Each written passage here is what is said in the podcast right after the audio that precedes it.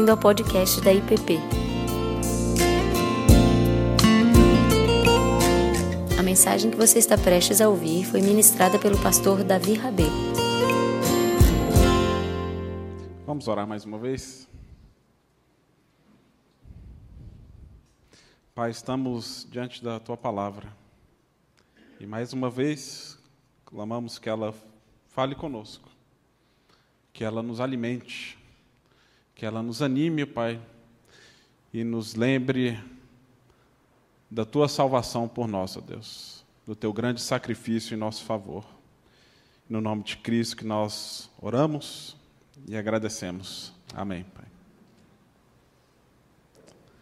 Um teólogo que eu já citei aqui algumas vezes, o qual eu gosto bastante, tive a oportunidade de ouvi-lo algumas vezes lá no Regent, chamado James K. Smith.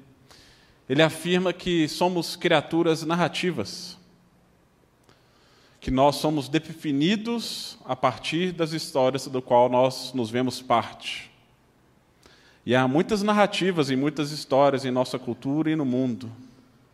No entanto, apenas uma grande história é capaz de dar sentido para a nossa existência a história do Evangelho, a história da salvação em Jesus Cristo. Se a gente não tem essa percepção de que as nossas vidas fazem parte de uma história maior, muitas vezes, e muito provavelmente, diante da adversidade, iremos perder o sentido da vida. Achamos que seremos como peças de quebra-cabeça que estão soltas, ou pontas soltas de um nó, de uma tapeçaria. No entanto, como nós temos visto aqui ao longo dessa história e dessa grande narrativa por meio do livro de Ruth, Deus está trabalhando para fazer novas todas as coisas. E vimos no início que talvez Ruth e Noemi começaram essa jornada, como nós vimos lá atrás, achando que as coisas estavam completamente perdidas e desorientadas. No entanto, nós vemos aqui no capítulo 4, no último capítulo desse belíssimo livro, Deus completando a obra que havia começado na história de Noemi e de Ruth, e essa história tem continuidade, não se encerra nelas. E aqui nós continuamos aquilo que vimos na semana passada, ah, no qual o capítulo 3 termina com uma espécie de suspense no ar. Ruth, uma moabita, nora de Noemi, essa família que havia fugido da fome encontra um bom homem, do qual a sua colheita lhes dá o sustento. E Ruth então chega a Boaz como seu resgatador e pede para que ele a peça em casamento. Ela pede para ele em capítulo 3: Casa-se comigo, estenda suas asas sobre mim, resgate a nossa família.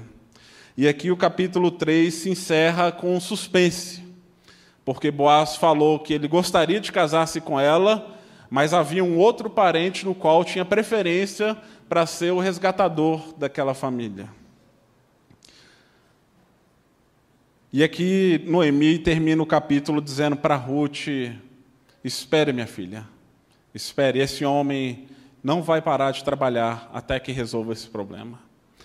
No entanto, Ruth precisa aguardar para ver os desdobramentos. E não é difícil a gente se ver também em situações ah, como essa. E eu creio que todos esses personagens nos ajudam a entender a nossa própria história, a nossa própria narrativa. E de como que Deus vai trabalhando, operando, redimindo, resgatando, nos colocando em situações e circunstâncias muitas vezes difíceis e adversas, no qual muitas vezes o que nos resta é esperar e confiar para ver aquilo que Deus vai fazer. Esse ato de espera não é um ato fácil.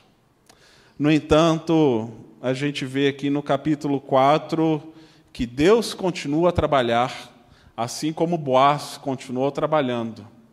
E aqui, rapidamente, nós vemos nos dez primeiros versos que Boaz ele foi para a porta da cidade para encontrar com aquele que seria o parente que teria preferência para pedir Ruth em casamento. Ele vai para a porta da cidade, o lugar onde aconteciam negócios, comércios, onde questões judiciais e legais eram resolvidas. Era o lugar do encontro. Era o lugar onde as coisas aconteciam, como numa pequena pracinha do interior das nossas cidades. Não dá para falar de Brasília, porque aqui não tem praça, né? mas se você sai de Brasília, qualquer cidadinha, você vai encontrar uma pracinha onde a vida acontece. E para lá, Boaz foi para ver se encontrava com essa pessoa. E aí diz o texto que Boaz encontra com tal fulano. Ele não tem nome, ele que não é revelado a sua identidade, apenas diz: "Ó oh, fulano, vem aqui, vamos conversar. Precisamos acertar aqui uma questão." E então Boaz afirma que ele era parente de Elimeleque e que ele teria direito de resgatar as terras de Noemi. Noemi, que havia perdido o marido e os filhos, ela perdia também o direito sobre as propriedades, estava pobre. E alguém precisava comprá-la e resgatá-la em seu favor. E então Boaz então propunha para que esse homem compre as terras de Noemi e que preservasse então assim o nome dessa família e restaurasse a terra que foram perdidas por causa da pobreza e da miséria que essa família enfrentou e a tragédia que assolou essa casa. A gente não sabe quem é esse homem e aquilo pega ele desprevenido. E a princípio ele diz: topo, tenho interesse, quero comprar as terras de Noemi, ah, vou, mas Boaz que não é bobo nem nada, ele omitiu uma pequena informação a princípio. Ele diz: Muito bem, você quer comprar, mas junto com a terra vai vir uma noiva. Para que você adquira o direito da compra, você precisa se casar com Ruth. E aí o homem que foi convicto, dizendo: Eu quero essas terras, viu uma oportunidade ali de talvez de investimento e de fazer o bem a uma família, ele dá um passo para trás porque ele se dá conta de que ele teria que se casar com Ruth, a Moabita. Boaz queria casar-se com ela, não estava tão interessado nas suas terras, e sim na família e na pessoa de Ruth. Mas aquele homem então dá um passo para trás e diz que não poderia fazer aquele ato, que aquilo ia pegar mal para ele. Ele começa a dar algumas desculpas, que ia ficar ruim para o lado dele. Ele começa a dizer, talvez, vamos ver eu vou fazer uma força. É... Eu suspeito que ele era brasileiro, gente. Quando alguém diz, eu vou tentar, vou fazer uma força para ir, pode ter certeza que ela não vai. Ela não tem interesse. E aqui o homem, ele mostrou que não tinha interesse, então, de casar-se com Ruth. Boaz colocou ali a proposta e colocou esse detalhe como aquelas pequenas letrinhas ali que a gente vê no asterisco no fim de um contrato mostrando que então aquilo explicaria esse homem se casar com aquela mulher e assumir então a história e a narrativa dessa mulher que foi resgatada pelo Deus de Israel e agora estava junto com Noemi nas terras de Belém. E aqui Boaz então diz: se você não tem interesse em casar-se com ela, portanto eu vou me casar com ela e ali ele firma aquele acordo diante dos anciãos da cidade, diante de, testemunhas, e eles ali firmam esse acordo, essa promessa. Ele assume: eu vou assumir não apenas as terras de Noemi, que custaria-lhe caro, como também assumiria a mão de Ruth para que fosse preservado o nome de Elimeleque, de Malom e de Quilion, marido e filhos falecidos de Noemi. E ali eles então selam um acordo o sujeito que não tem nome tira o calçado, dá para Boaz, era uma das maneiras de firmar o contrato naquele tempo, é como alguém que assina, reconhece e firma. E o resultado disso, é, é, é bonito a gente ver que o resultado é louvor. A cidade celebra aquele ato. E os anciãos celebram e proferem bênçãos para a vida de Boaz, para a vida de Ruth, para a vida de Noemi. E é interessante como essa narrativa, como um todo, tem um ciclo que se fecha, que se encerra. Porque lá no início a história começa falando de escassez, de infertilidade, de pobreza e de fome. Mas o que nós vemos aqui no capítulo 4 são bênçãos sendo proferidas bênçãos relativas à fertilidade, bênçãos relativas à prosperidade e à completude para essa família, por aquilo que Deus estava fazendo por meio de Boaz, por meio de Ruth, na vida também de Noemi. E aqui eu gostaria de destacar quatro bênçãos que aparecem aqui na história e na narrativa e que nos ajudam a entender também a maneira pelo qual Deus trabalha conosco, o seu caráter, o seu cuidado e aquilo que é revelado do Evangelho para nós por meio dessa história magnífica. Porque essa bênção e as bênçãos que são proferidas aqui dizem respeito, acima de tudo, a uma descendência e a um filho prometido que viria, que alteraria não apenas o curso dessa família, como de todas as famílias da terra. E aqui, já no verso 11, nós vemos primeiramente a bênção que é proferida sobre Ruth, mediante o anúncio do seu casamento com Boaz.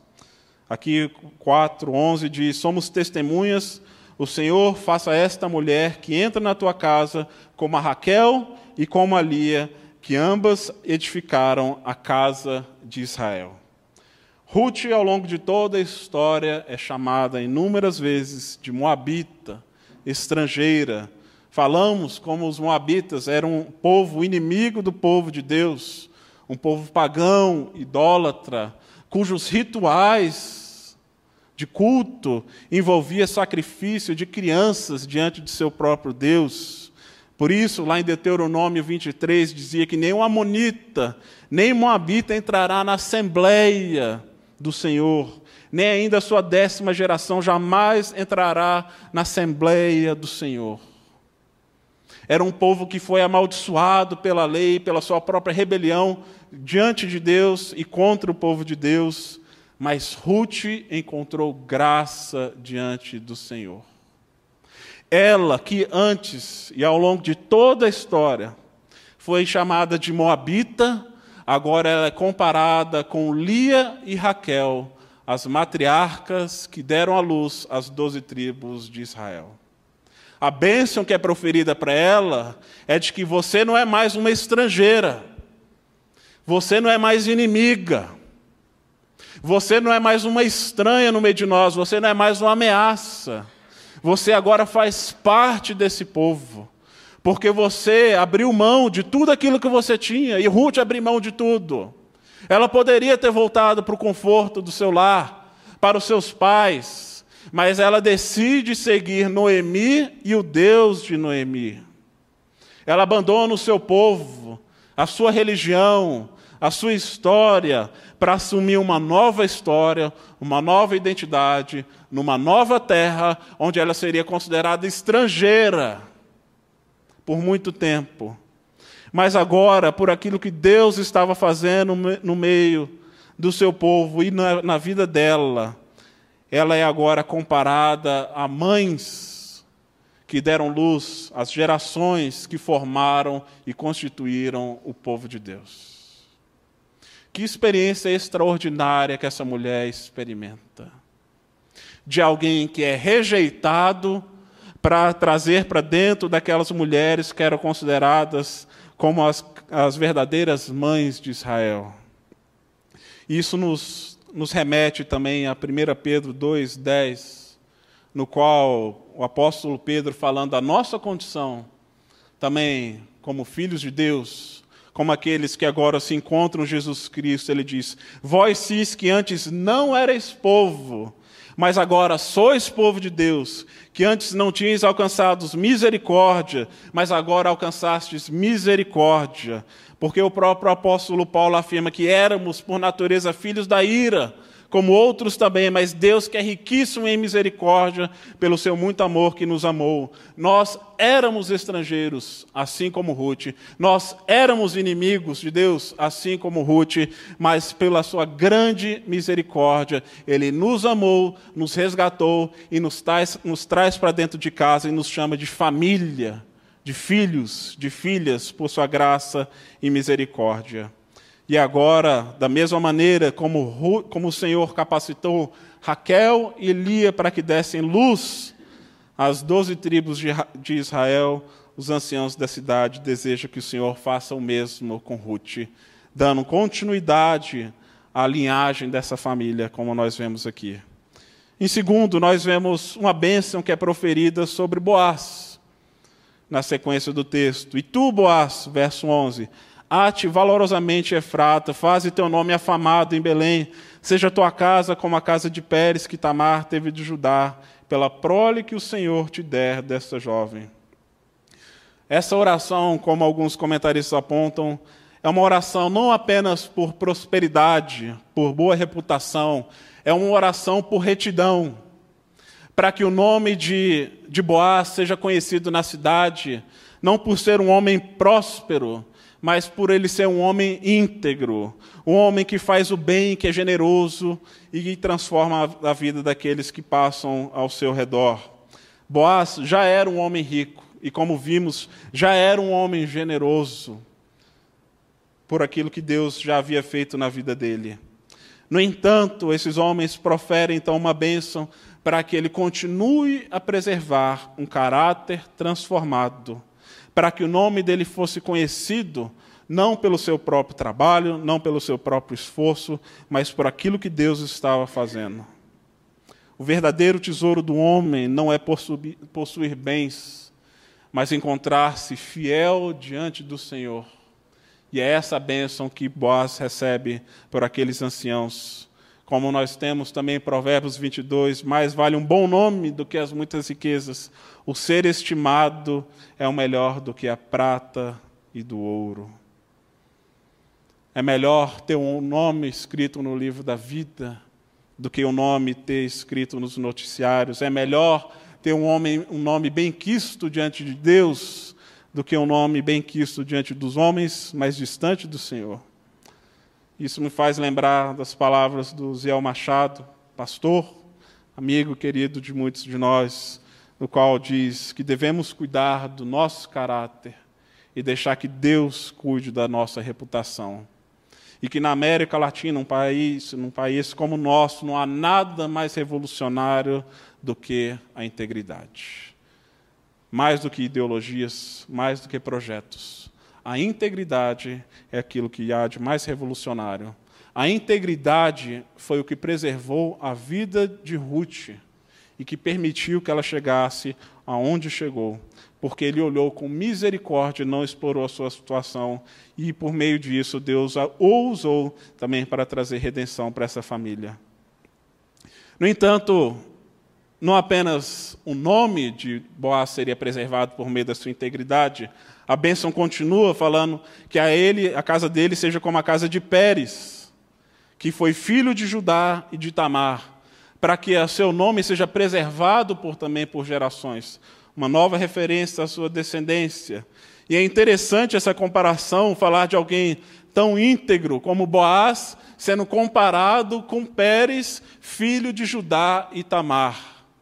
Se vocês se lembram, no livro de Gênesis descreve a luta de Tamar, que era nora de Judá, que perdeu seu marido e também não possuía descendência.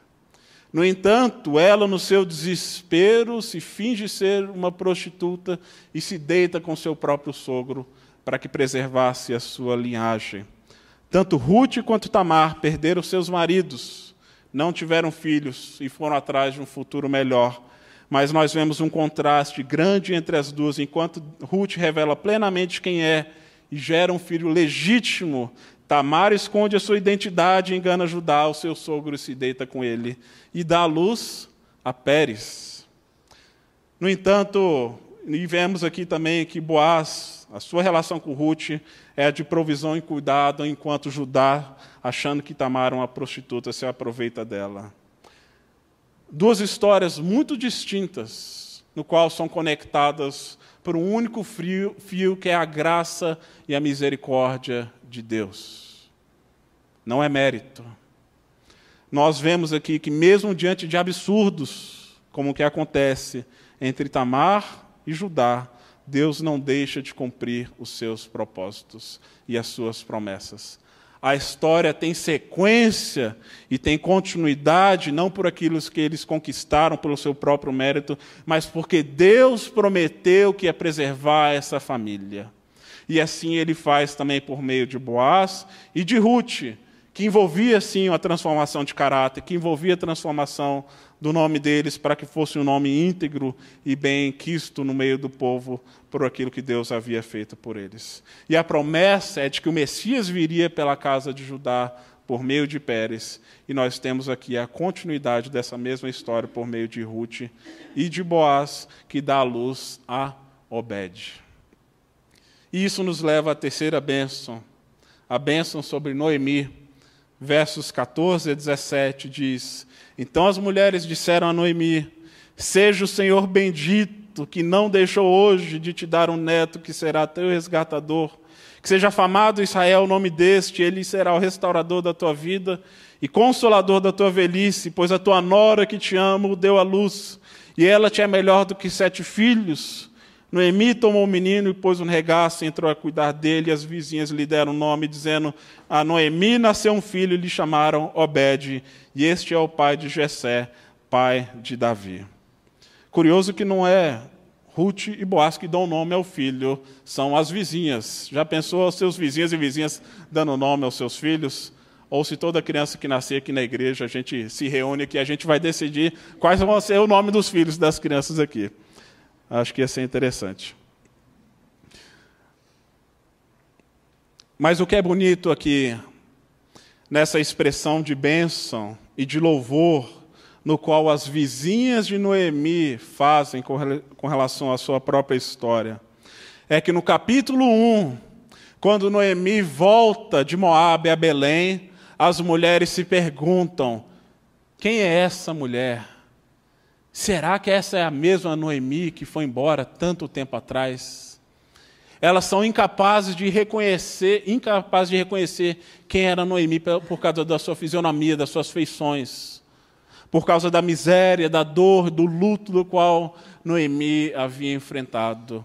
Mas agora essas mulheres, talvez as mesmas, exultam ao Deus que resgatou Noemi, que não abandonou Noemi essa viúva sem filhos, que voltou de mãos vazias, sem marido e sem descendência, mas agora termina com os braços cheios. Como uma criança que agora ela passa a cuidar, passa a ninar, passa a segurar no colo. Ela que chegou de mãos vazias, termina a história com os braços cheios. Deus dá a ela um neto. E o texto afirma que ele seria o seu resgatador. É curioso que não é nem mesmo Boaz. O seu resgatador não seria um marido ou mesmo um filho de sangue, e sim um filho adotivo, o filho de sua nora.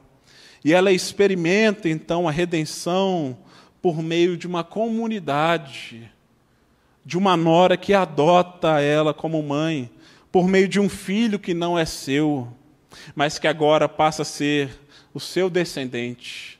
É ele que preserva a sua história. Ele será o restaurador dela na sua velhice, o seu consolador.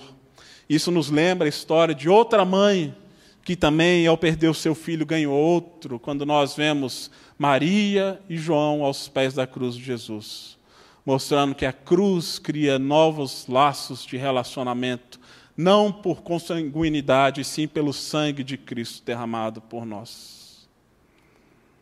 Deus proveu para Noemi, dando-lhe Obed e Ruth como família. E o verso 15 traz uma expressão extraordinária, porque diz: Pois tua nora que te ama o deu à luz, e ela te é melhor do que sete filhos.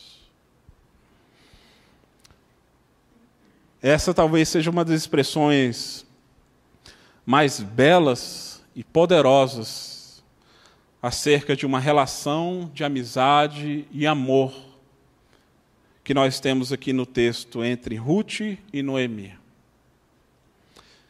Diz o texto que a nora era melhor do que sete filhos. A relação entre nora e sogra nem sempre é simples. Ou de genro e sogra. Mas aqui está dizendo que Ruth era melhor do que sete filhos. E isso diz muita coisa num tempo como aquele. Na antiguidade e até hoje em certas culturas é esperado que mulheres gerassem filhos homens. A descendência era contada a partir dos filhos do sexo masculino e não das filhas mulheres. E sete naquele tempo, e no contexto das Escrituras, é considerado o número da perfeição.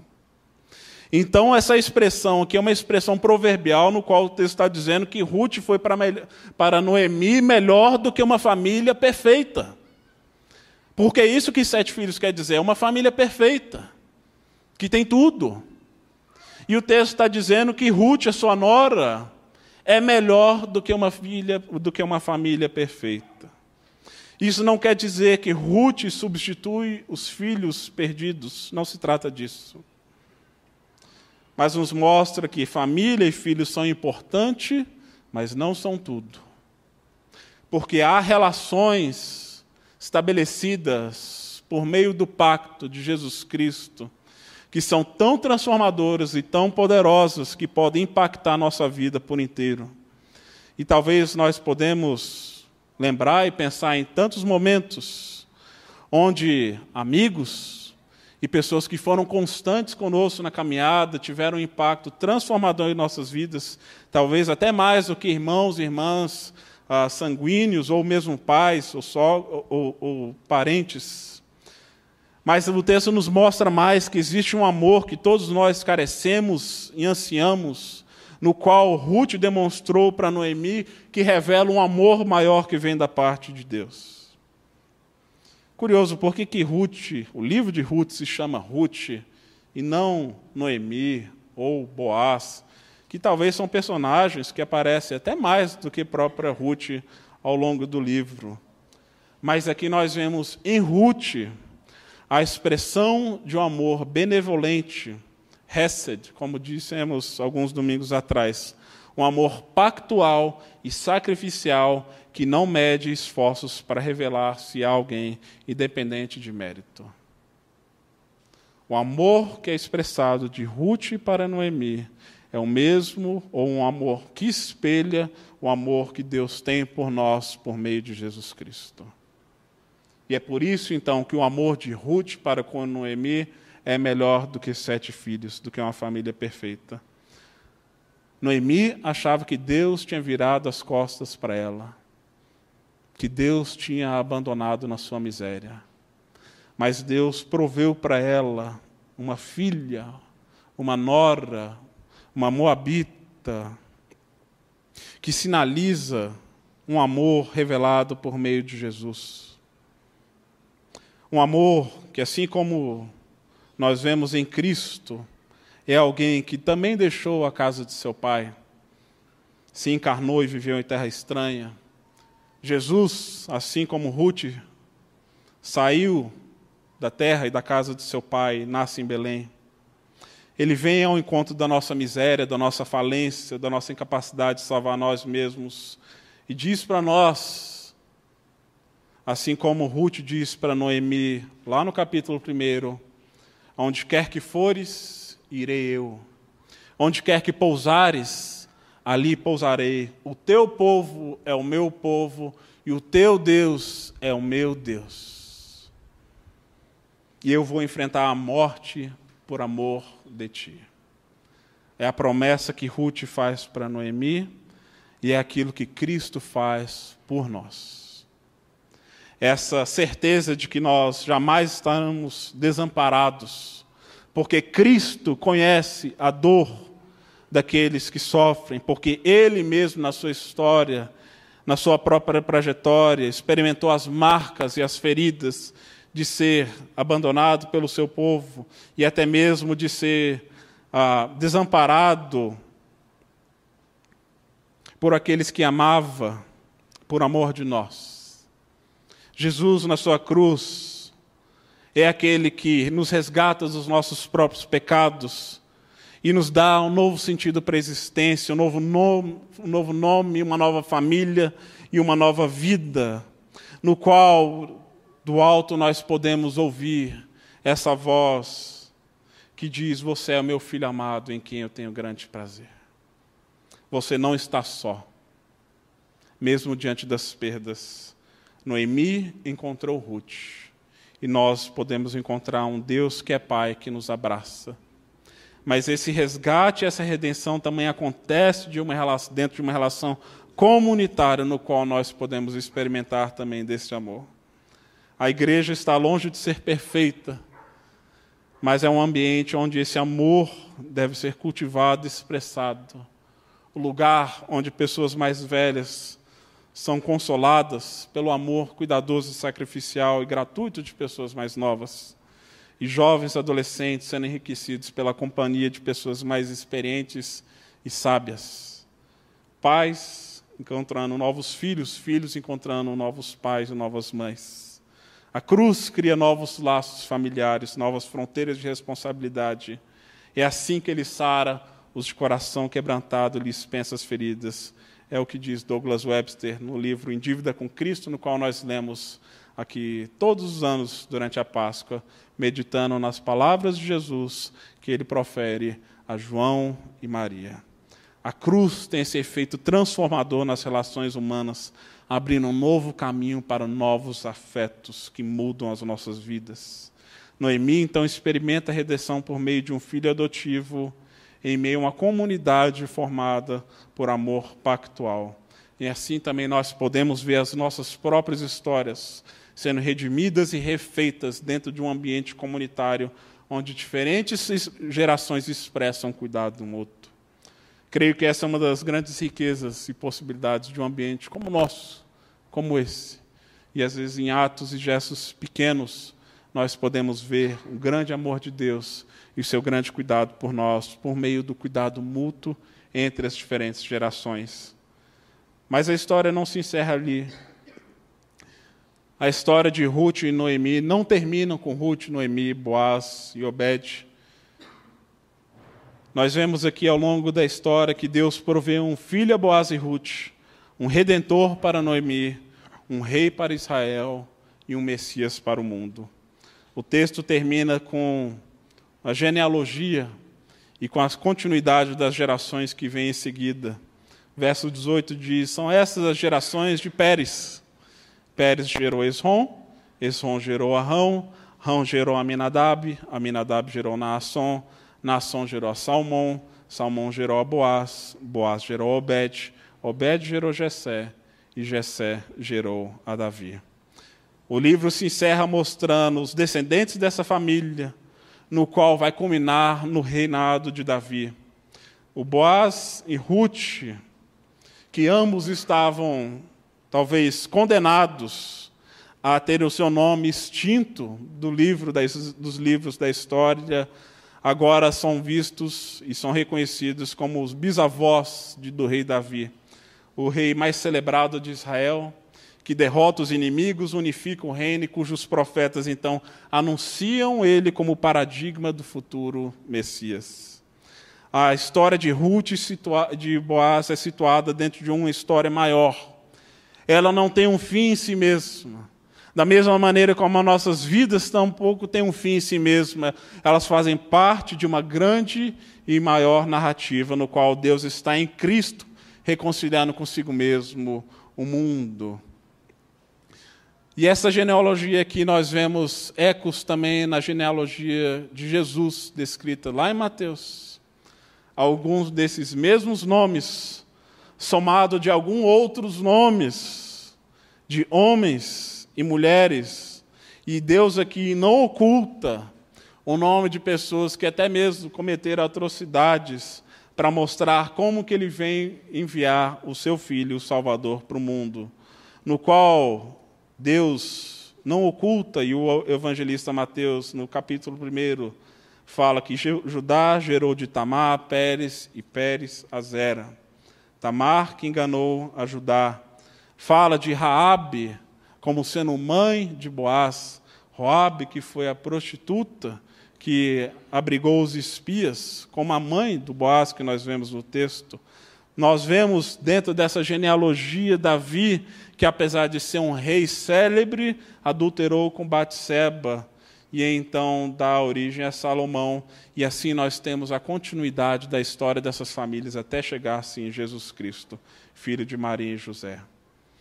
Deus vem ao mundo por meio de famílias imperfeitas, por meio de pessoas imperfeitas, quebradas, adúlteros, mentirosos, prostitutas e assassinos. Pessoas pecadoras, homens e mulheres que enfrentaram dores, tristezas, tragédias. Mas nada disso foi empecilho para Deus cumprir a sua obra e Deus dar continuidade ao seu projeto salvífico.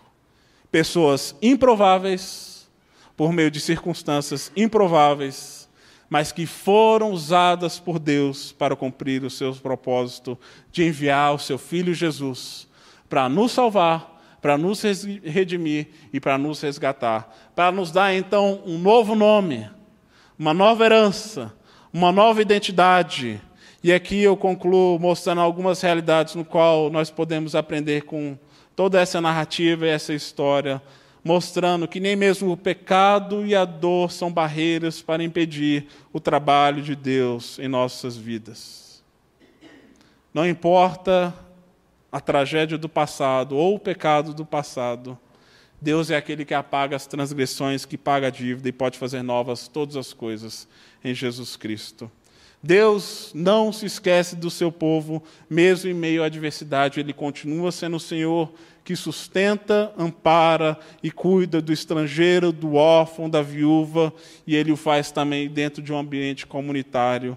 E ser parte do povo de Deus significa ser parte de uma comunidade de acolhimento, de amor, de entrega, de sacrifício e de responsabilidades mútuas, no qual nós podemos expressar esse amor que vem da parte de Deus. E por fim, as nossas vidas não se resumem em nós mesmos. Não somos o centro do universo. E muitas vezes, principalmente em momentos de dificuldade e dor, podemos achar que Deus perdeu o fio da meada, deixou uma ponta solta na história, que a vida não faz sentido. Mas nós vemos aqui, por meio dessa história, dessa narrativa, Deus tecendo a sua história de salvação, no qual Deus traz completude e plenitude por meio do seu filho Jesus, o verdadeiro descendente de Ruth e de Boaz. E as nossas vidas, famílias, histórias são parte dessa grande narrativa, no qual Deus está, por meio de Cristo, reconciliando consigo mesmo todas as coisas, no qual nos dá o privilégio de fazermos parte por meio da cruz de Jesus. A sua obra é como de um tapeceiro. E como diz a canção do Estênio Márcios, Deus é um grande artista que vai fazendo o seu trabalho, incansável, paciente, no seu tear, o tapeceiro. Não se engana, sabe o fim, desde o começo, tranças voltas, mil desvios, sem perder o fio. As nossas vidas são como obras de tapeçaria, tecida de cores alegres e vivas que fazem contraste no meio das cores nubladas e tristes. Se você olha do avesso, nem imagina o desfecho, mas no fim das contas, tudo se explica, tudo se encaixa, tudo coopera para o nosso bem. Quando se vê pelo lado certo, muda-se logo a expressão do rosto, obra de arte para a honra e glória do tapeceiro quando se vê pelo lado certo, todas as minhas cores da minha vida dignificam a Jesus Cristo, o tapeceiro, que está fazendo novas todas as coisas. Vamos orar.